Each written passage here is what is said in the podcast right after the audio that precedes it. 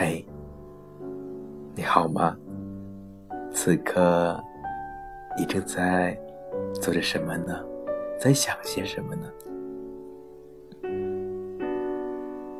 那你是否知道，会有一个声音正在穿梭在时空的夹缝之中，传递到每一个脆弱心灵的深处？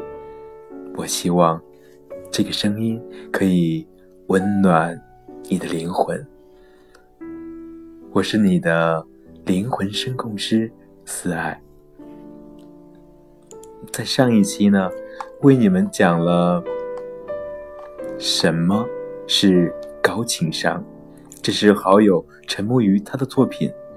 那么今天呢，我们讲怎么提高，不是那是下一期讲的。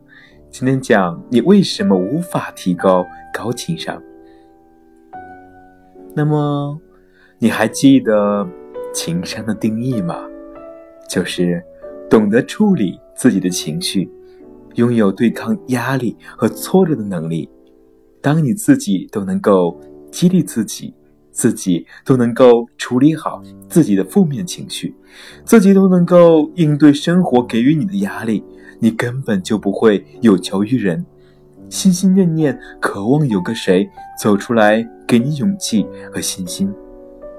假如你连自己的问题都处理不好，这个时候还要求你好好的跟别人相处，去照顾别人的感受和情绪，那的确很为难你了。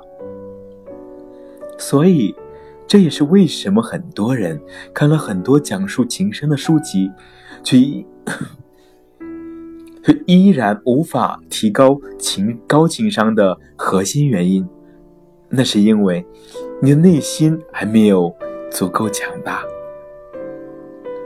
一个心理强大的人，压根不会奢望别人突然跑过来，找到躲在角落里的自己，然后让别人给予他一声。温暖的安慰，他们不会这样想。这种人的心态是：你能够看出我的伤感，给予我一声善意的安慰，我由衷的感谢你，谢谢你这么关心我。但如果你没有看出我的伤感，也没关系，我自己可以处理好它，不会让我的负面情绪影响到你。是不是觉得情商高的人好像伟大的都很自虐呢？站在你的角度，也许是这样认为，但在高情商的人看来，这只是非常正确的事情。毕竟，每个人都有压力，都有失意，都有情绪不好的时候，不可能时时刻刻都要将自己的困扰依托给他人分担。所以，学会自己处理这些问题，这就是人生的必修课，没什么大不了。当一个人能够处理好自己的问题，知道怎么梳理自己的情绪，自然能够腾出更多的精力和善意，为了和谐的人际关系而做一些照顾别人感受的行为。就算遇到不公平的对待，心理强大的人也会运用最适合、最合法的方式去还击，而不是任由冲动拖累自己，或者弱小的只敢躲在一旁不敢吭声。所以，只有你的心理素质还不够强大的时候，才会在意为什么我这么累，我还要对别人好好说话？为什么我明明这么难受，还要照顾别人的情绪？为什么他们总是对我不好？这些怨天尤人的想法。情商高的人呢，其中一个显著的特征就是精神独立性高，不会什么都依赖别人，一个人也能够好活得很好，只是有人陪伴，会过得更好而已。然而，想要让自己的心理变得强大。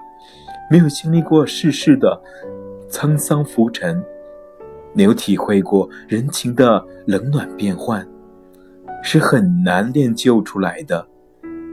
这样的人，明白到世俗的不堪，却依然对生活保持热忱；了解到人的劣根性，却依然对人心心存善意。这话是不是很难理解？简单来说，就是你明知道女朋友很任性，脾气又不好，有这样那样的缺点。但你相信他爱你，也许他会为了你而变得越来越好，于是你便一如既往的继续好好对他。这，就是情商了。想要做到这种程度，一点都不容易，因为分寸和底线也很重要。那怎么办呢？下一期告诉你。此刻呢是二零一八年四月七日深夜二十三点零四分。我希望现在的你已经睡着了，而且正在做一个非常甜美的梦。非常感谢有你陪伴在我身边，谢谢。那么。